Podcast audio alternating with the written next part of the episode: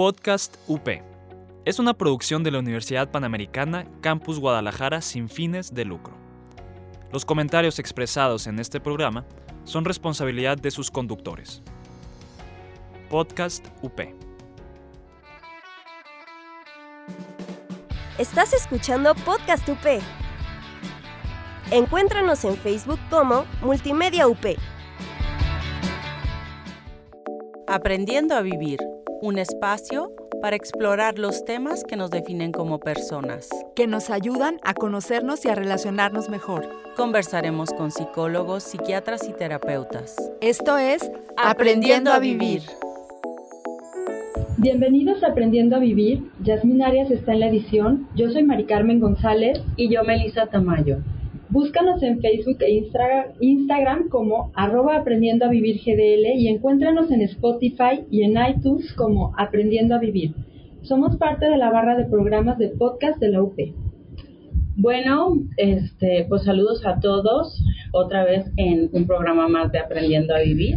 El tema de hoy es creciendo a partir de una pérdida. La verdad es que este tema me encantó porque normalmente cuando hablamos de pérdida eh, pensamos en duelo. Y ya de por sí el duelo puede ser una de las experiencias más duras por las que puede pasar el ser humano, creo yo. Y normalmente también cuando hablamos de pérdida o de duelo lo asociamos con la muerte, obviamente con la muerte de un ser querido, pero sin embargo también puede ocurrir cuando, por ejemplo, nos rompen el corazón, cuando, por ejemplo, eh, nos cambiamos de una casa o, o de ciudad, eh, sentimos una especie de pérdida por, por dejar esa- ese lugar tan querido. En mi caso, eh, y también quiero decir que en el caso de Mari Carmen, eh, las dos eh, no tuvimos que al casarnos irnos a vivir a la ciudad donde era nuestro esposo y entonces dejas tu familia, dejas tus amistades, la comida, ciertas costumbres, aunque todos somos mexicanos y así, sí, eh, o sea, sientes esa añoranza también cuando, cuando dejas todo eso atrás y, y lo extrañas y, y bueno, y te, te llega ese sentimiento como de tristeza y ese sentimiento de tristeza es, es una pérdida, es, es pasar por una pérdida, ¿no? Que, que no hay que pasar por, por alto porque también es importante. Entonces, bueno, ni se diga, por ejemplo, personas que pasan por un divorcio, eso también es una pérdida muy fuerte. Eh, puede ser también una pérdida económica y bueno, puedo seguir creo hablando de muchos otros ejemplos para que más o menos ustedes a lo mejor eh, empiecen a pensar eh, qué tipo de pérdidas han tenido para que en este programa aprendan cómo manejarlas y no solamente cómo manejarlas, sino también tener el reto de crecer a partir de esta pérdida. Bueno, y para platicarnos de esto tenemos a Nieves Díaz Graham. Espero que lo haya dicho bien. Ella es lo- logoterapeuta, tanatóloga y tiene 10 años trabajando con grupos de autoayuda en duelo, además de ser colaboradora de Family. Bienvenida, Nieves. Muchas gracias. Eh, Hola Mari Carmen, hola Melissa. ¿cómo Hola están? Nieves, sí, un placer tenerte aquí. Pues sí, este, eh, el tema de las pérdidas es como muy importante porque fíjate que nace, este, desde que nacemos estamos destinados a perder Sí. y el nacimiento es como nuestra primera pérdida. Fíjate cómo estábamos en el vientre de la mamá, calientitos, sin ninguna necesidad, todo funcionaba perfecto y de repente nos sacan a un mundo en donde tenemos frío, en donde sentimos hambre, en donde tenemos miedo. Y entonces el nacer es nuestra primera pérdida. Y en realidad si lo vemos así, la existencia está llena de pérdidas. Y estamos perdiendo todo el tiempo porque para crecer perdemos. Y para ganar tenemos que perder. Siempre a fuerza, fuerza, fuerza. Y entonces, este, por ejemplo, dice Gabriel García Márquez, dice que los seres humanos no nacen para siempre el día en que sus madres los alumbran. La vida los obliga a parirse a sí mismos una y otra vez. O sea, la vida, la vida nos está obligando a cambiar y a ser otros y a transformarnos todo el tiempo, ¿no? La vida está hecho de cambios. Y son dos cosas que tenemos, que tenemos, este, que tenemos que tener muy claras, que la vida está hecha de cambios y que nacemos para morir. Qué mejor ejemplo ahorita, Nieves, que estamos viviendo esta pandemia, que la verdad yo creo que todos estamos viviendo unas pérdidas y duelo todo el tiempo. Porque pues la vida llegó a transformarnos y a, tenemos que adaptarnos a vivir diferente. Sí, sí, digo, estoy súper de acuerdo. Digo, la pandemia llegó a quitarnos libertad, a, a personas a quitarles salud, eh, hay personas que están también perdiendo seres queridos, trabajo, efectivamente, ha afectado muchísimo la economía. Escuelas. Sí, escuelas, bueno, graduación, los que se graduaron y no pudieron tener como ese cierre, eh, esa, esa clausura de una etapa de su vida, de que fue la graduación de prepa o la graduación de carrera, que les tocaba vivir y no la pudieron vivir como, pues que, que era algo que esperaban con, con mucha ilusión, o sea, cómo cómo manejar todas estas pérdidas que estamos viviendo hoy. Y fíjate que justo ahí está el reto, ¿no? Porque las circunstancias no las podemos cambiar. Esto es lo que nos está tocando vivir. Y el sufrimiento ahí está y el cambio ahí está. Y entonces depende de nosotros si, si lo dejamos en lágrimas, en sufrimiento, o si de verdad nos adaptamos y, y crecemos a partir de este sufrimiento, ¿no? Ese es el reto. ¿En qué momento tenemos que ver cuando el duelo lo podemos sobrellevar nosotros solos o cuando ya tenemos que buscar una ayuda profesional o ir a algún grupo de ayuda? ¿Nos puedes platicar de eso? Pues mira, simplemente es, muchas personas tienen las herramientas siempre están en ti, pero muchas personas tienen como, como incapacidad en este momento de la vida por algo, cuando la pérdida es muy grande, como para enfrentar esta pérdida. Y entonces, para encontrar los recursos, pues siempre es bueno, si no los estoy pudiendo encontrar yo misma, como acudir a alguien más a que me ayude a encontrar estos recursos dentro de mí. Hay como, como etapas eh, en el duelo? Sí, mira, te voy a platicar un poquito. Primero, eh, me gustaría decirles que hay cuatro niveles de pérdidas, porque no es lo mismo una, una pérdida chiquita que, un, que una muerte, ¿no? Entonces, según Judith, no, me, no, no sé bien cómo se pronuncia, ya me tragué, pero Judith Björst, ajá. este, mm, hay cuatro, cuatro niveles de duelo, que es, primero es la muerte propia, o sea, es la la pérdida más grande, ¿no? La pérdida de la vida. Y esta se equipara también con la pérdida de algún miembro. cuando mi cuerpo cambia demasiado, con la pérdida de, la salud muy fuerte, o cuando me tienen que amputar una pierna, o cuando me tienen que cortar un brazo o algo así, pues es una pérdida muy fuerte, ¿no? Este, también cuando hay una muerte por separación o por la muerte de un ser querido, es una pérdida muy fuerte. Este, el siguiente nivel de pérdida es la pérdida por tener que ajustarnos a nuevas circunstancias, como la, como la pérdida que estamos viviendo ahorita en general, a los que no se nos hemos muerto nadie, los que no hemos perdido muy seriamente la salud, ¿no? Nos tenemos que ajustar a nuevas normas, a nuevos esquemas, y ese es el tercer nivel de pérdida. Y la cuarta pérdida es la pérdida por objetos, que siempre, ¿no? Que, híjole, pues ya, se, ya perdí casa. En casa, que se, hasta se me, se me tronó la computadora y se me tronó la manera de, de trabajar, ¿no? O sea, pérdidas chiquitas o grandes, pero que, que, que no son equiparables a, a una pérdida más. Me robaron el coche, como hoy es muy común. Me robaron el coche. celular. Exactamente. Y luego lo que me preguntabas de, de las etapas del duelo, son, bueno, hay muchos autores que hablan de muchas, de muchas de diferentes etapas, ¿no?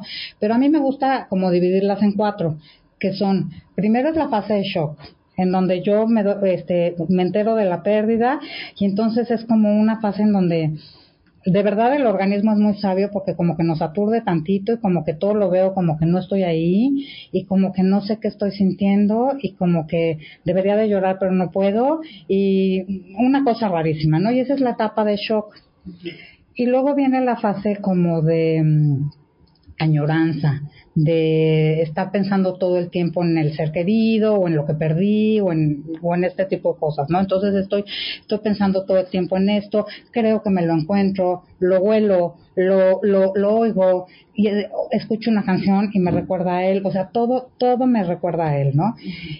Luego viene la, fase de desorganización, en donde todo es un desorden, no, no me puedo organizar, no me puedo concentrar, este, mm, como que no puedo vivir. Es una, esta fase es de mucho enojo, de mucha frustración. de mucha frustración. Me estoy dando cuenta de que perdí algo, ¿no? Y, y de, de la magnitud de mi pérdida, porque al principio sí digo, perdí algo, pero no no me doy cuenta de todas las implicaciones que tiene esta pérdida, ¿no?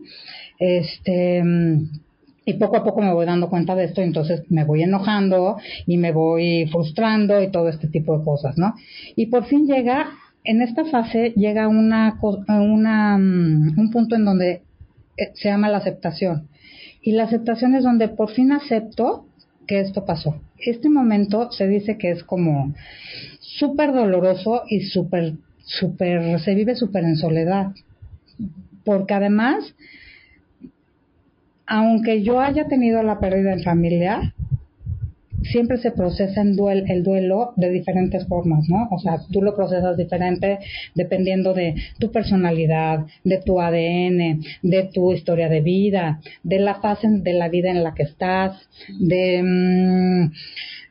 De las circunstancias de la, de la pérdida, de si esta si este objeto o esta o esta persona o esto que perdiste formaba parte de tu de tu sentido de vida, todo esto afecta a cómo estás procesando la pérdida. Y la aceptación es el momento de decir, chin, ya no hay manera, o sea, no hay vuelta de hoja, ya lo perdí. Estas cuatro fases más o menos tienen temporalidad, o sea, es, es, es un tiempo determinado o puede durar un año, seis meses, dos años, dependiendo de la persona, o hay algo específico. No, fíjate que ahora sí que como depende de tantas cosas, digo, claro que si es un duelo que se alarga 10 años, ya, ya se habla de un duelo de un duelo problemático o crónico, ¿no? Pero mm, pero la verdad es que cada persona procesa el duelo de, de manera diferente, te digo, de, dependiendo de miles de cosas desde lo que estás viviendo en este momento, ¿no?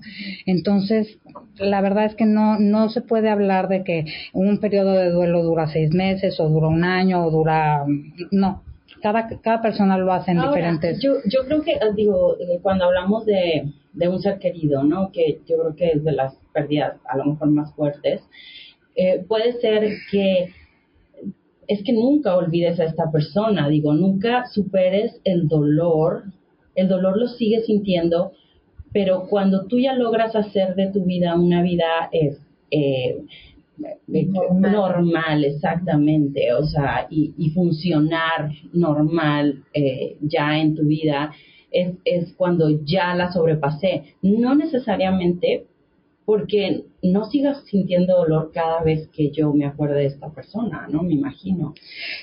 Aquí viene un punto bien importante, tocas un, punto pues como medular, porque es este miedo que sentimos luego a, si supero el asunto, se me va a olvidar, ¿no? Y, y, me voy a olvidar de mi papá o de mi hijo o de mi... Y no pasa, pues si no tenemos Alzheimer. O sea, no tenemos Alzheimer y una persona que fue significativa en nuestra vida, pues va a seguir siendo significativa a lo largo de nuestra vida, ¿no? Pero la podemos recordar desde, no desde el dolor, sino, sino desde la alegría de haberlo tenido en nuestra vida, ¿no? Y desde esta parte de qué padre que estuviste conmigo, el tiempo que hayas estado conmigo, qué pena que te perdí, pero desde algún, desde algún punto, qué bueno que te conocí, ¿no? Quisiera preguntarte, ¿hay diferente forma de, terapia de duelo o de acompañamiento cuando es un, niño a un adulto? Porque definitivamente el duelo lo vivimos, como tú decías, en diferentes circunstancias, en las circunstancias donde nos encontremos, pero ¿qué tan difícil es, por ejemplo, el duelo de un, de un niño en la pérdida de algún ser querido o de cambio de ciudad? Sí, fíjate que los niños procesan el duelo de una manera bien diferente que nosotros. Y sí hay personas que son como mucho más especialistas en, en cómo manejar el duelo en niños, ¿no? Pero para ellos, sobre todo una muerte la ven como mucho más, o sea, mucho más natural. A mí, lo, lo, desde mi experiencia, lo que he visto, que, que niños que han, que han perdido a sus padres o que han tenido una pérdida muy fuerte, este, al principio lo procesan muy bien, pero poco a poco a lo largo de su vida como que se van dando cuenta de la pérdida. No sé si me explico. Sí, claro. O sea, no sé, paso la infancia muy bien, pero luego en la adolescencia me doy cuenta que mi mamá me hace muchísima falta. O en el o a la hora que me caso, la vuelvo a extrañar tremendo, ¿no? Este tipo de cosas que me voy dando cuenta de lo que perdí cuando era chiquita, que no me había dado cuenta antes. Sí. ¿No? Yo quisiera este, cerrar este primer capítulo con una frase de Víctor Frank que, que me gusta mucho relación a esto, que dice, al hombre se le puede arrebatar todo salvo una cosa, la última de las libertades humanas, la elección de la actitud personal que debe adoptar frente al destino para decidir su propio camino. Continuamos con aprendiendo a vivir. Somos iglesia en salida, renovada y alegre. Católicos actuales, renovando a la iglesia de jóvenes a jóvenes. Búscanos como católicos actuales. Bueno, eh, Melissa terminó con una, con una frase de, de Víctor Frank y cómo podemos a partir de la pérdida seguir adelante o vivir esa... Eh, hay puede haber dos formas de empezar a vivir este, y, cambiar el sentido cuando tenemos una pérdida. Tú como te, logoterapeuta, ¿qué nos puedes decir? Mira, para mí, este, primero, lo primero que tienes que hacer es como, como enfrentar lo que estás viviendo, como vivir lo que estás viviendo.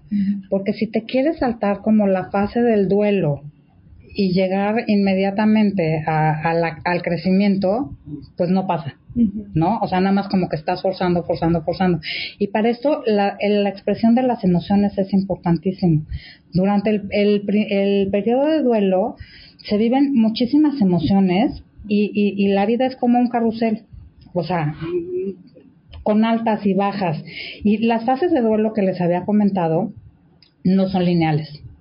No es que hoy esté en shock y mañana esté en la añoranza y en la negación y pasado mañana esté en la desorganización y, ante, y el siguiente día ya esté organizada y volviendo a la vida. No pasa así, sino que es hoy estoy puedo estar un día perfecto y al día y entonces al día siguiente estar como otra vez pésimo. Y entonces muchas personas les pasa que dicen, pero qué barbaridad, me fui para atrás, no entiendo qué pasó, que me fui para atrás. Y no es que te estés yendo para atrás, es que te estás dando cuenta y te están cayendo nuevos 20 y estás volviendo y estás empezando a realizar cosas nuevas. Entonces, el expresar las emociones durante un proceso de duelo es importantísimo.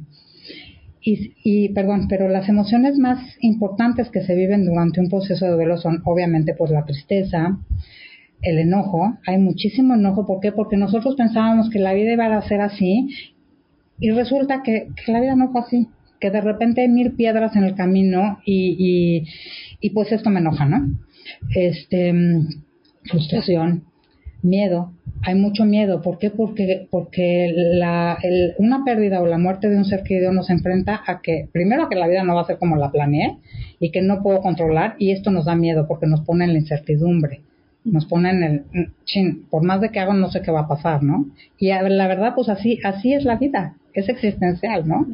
Este, claro, a mí, a mí es súper interesante eso que estabas diciendo de, de, de ponerle nombre a tus emociones que yo no sé la gente que nos escucha, pero en mi caso a veces nos cuesta mucho trabajo ponerle nombre a las emociones. No, no sé si inclusive es algo aprendido en casa de que de que te dicen es que no debes de sentir esto o no debes de sentir lo otro desde que estás pequeña, entonces cuando te suceden cosas eh, las bloqueas pero aún así tu cuerpo las está sintiendo, aunque no las expreses, ¿no? Inclusive, a lo mejor nada más este, fluctua, fluctuamos entre dos emociones, estoy triste, estoy enojada.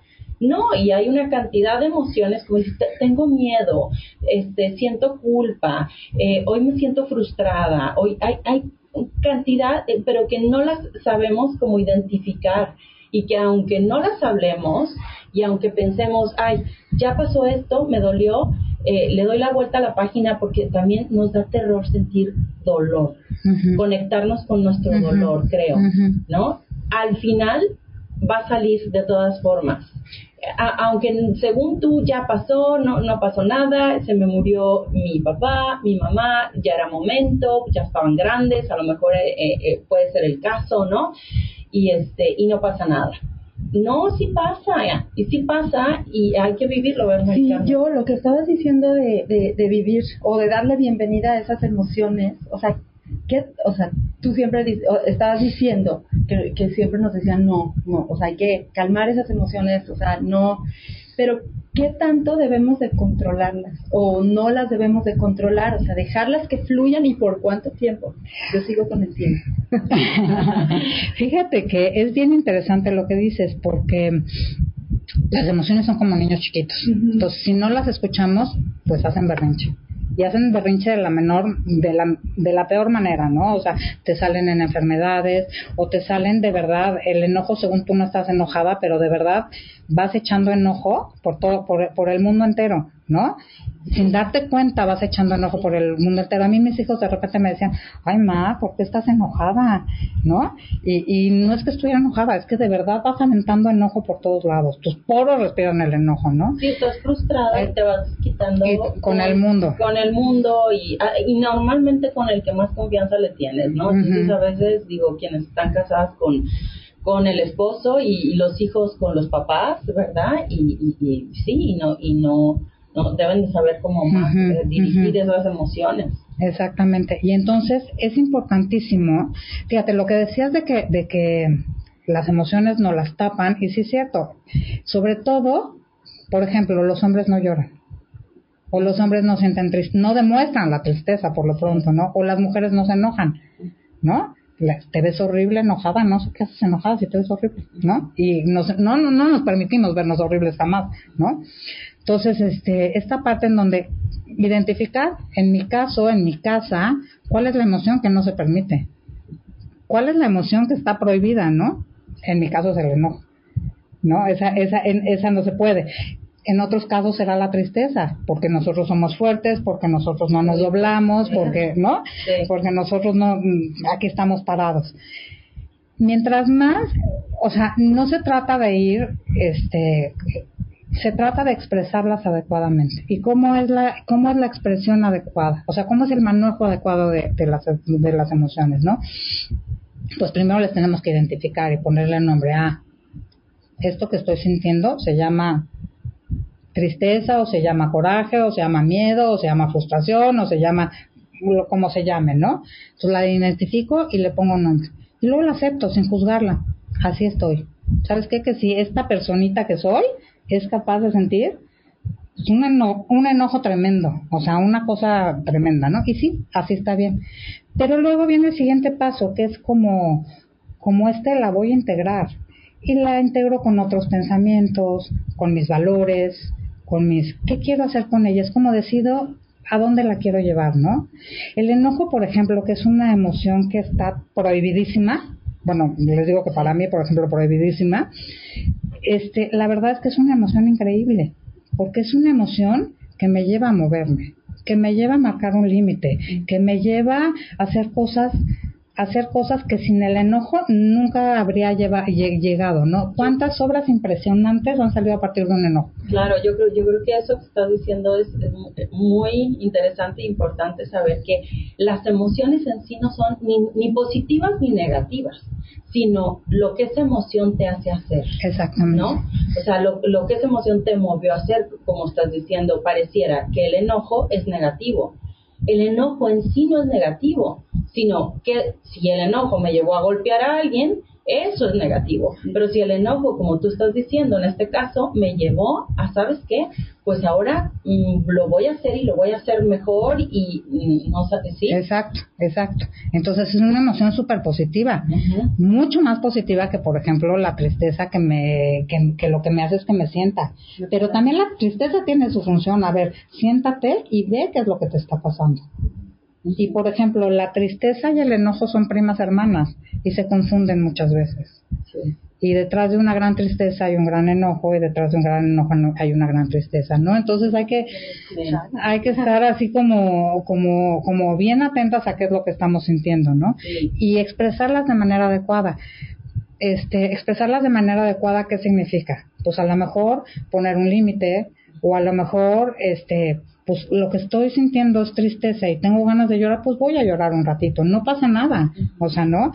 Y eh, una buena expresión de emociones viene, por ejemplo, haciendo ejercicio o mm, escribiendo o pintando o como, como canalizándolas a algo algo positivo, algo padre que quiero hacer con, con ellas, ¿no? lo, justo lo que estás diciendo como el tema del programa de hoy es creciendo a partir de una pérdida y hablando que la pérdida provoca toda esta clase de sentimientos, porque o sea, no es un solo sentimiento, pasas o sea, por todos Por estos, todos. por todos estos, de verdad, después de una pérdida puede salir un muy buen libro, o sea, han salido muy buenos libros, o una obra de arte impresionante, Impresionante.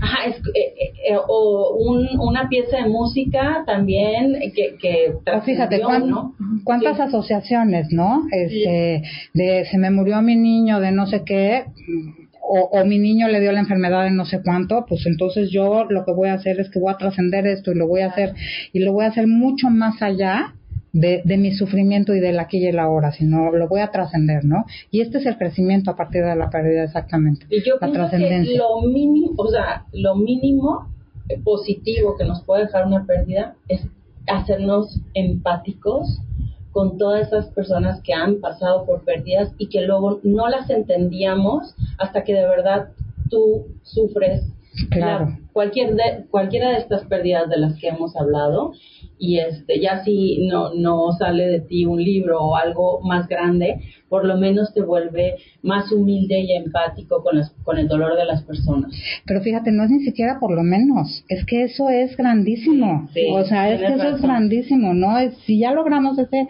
ese cambio y si yo puedo ser si yo puedo estar contigo cuando tú estás sufriendo a partir de mi pérdida, y a partir de mi dolor entender el tuyo, híjole, pues es que eso es lo que nos hace humanos, ¿no? Eso es lo que nos hace humanos, Claro. ¿no? claro No, y eso le da, digo, a veces una pérdida también, no, no precisamente tienes que llegar a grandes cosas, pero simplemente puede llegar un cambio muy trascendente en tu vida. Yo cuando, yo no he hecho cosas grandes, pero he tenido mis pérdidas, pero creo que esas pérdidas a veces me han hecho redirigir mi vida en un sentido más positivo. Eh, en otra ocasión platicaré de eso, pero Pero fíjate que muchas veces justamente como que queremos hacer algo grande, ¿no? sí. Y, y, y lo grande está en lo pequeño. Y lo grande está en este pequeño cambio que yo hice a partir de, de, de esto, porque, porque, yo, porque yo veo la, la, la vida de mejor manera a partir de, de ahorita, ¿no? Y ese es el, el, el punto, como que descubrir que las alternativas son posibles, despe- eh, descubrir que puedo cambiar mi manera de ver los acontecimientos. Fíjate, hay una frase por ahí que a mí me encanta, que dice que, los, eh, que no sufrimos por lo que nos pasa, sino por la manera como miramos lo que nos pasa. Entonces, si podemos cambiar este chip y verlo de manera diferente, este, de alguna manera, este, puede, podemos, ah, podemos hacer trascender esta pérdida, ¿no? claro. cambia toda la perspectiva de, de, de la pérdida sí Y fíjate, nada más quisiera como, como, como terminar diciendo una frase también de Víctor Frankl, este, que dice que cuando ya no podemos cambiar una circunstancia o una situación, tenemos el desafío de cambiarnos a nosotros mismos.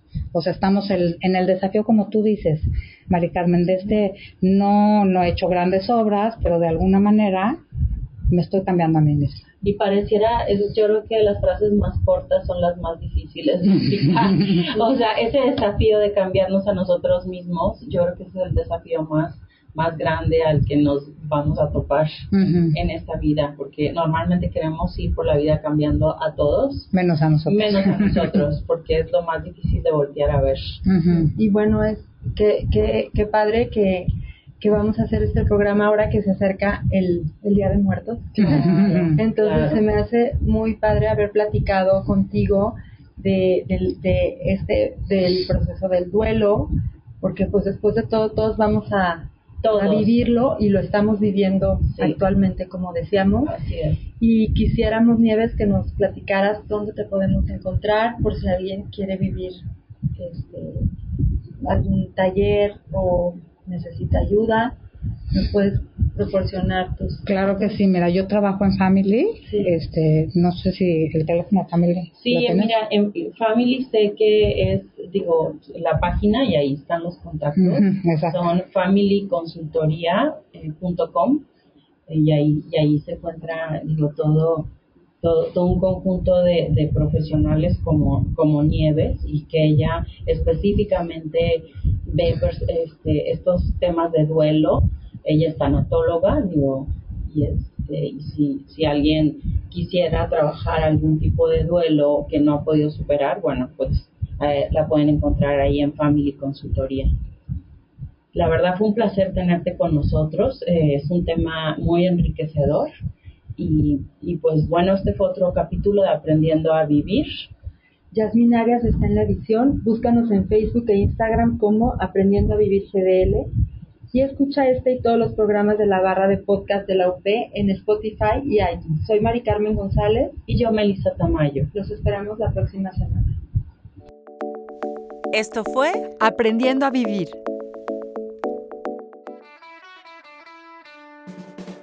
Estás escuchando Podcast UP. Encuéntranos en Facebook como Multimedia UP. Podcast UP. Es una producción de la Universidad Panamericana Campus Guadalajara sin fines de lucro. Los comentarios expresados en este programa son responsabilidad de sus conductores. Podcast UP.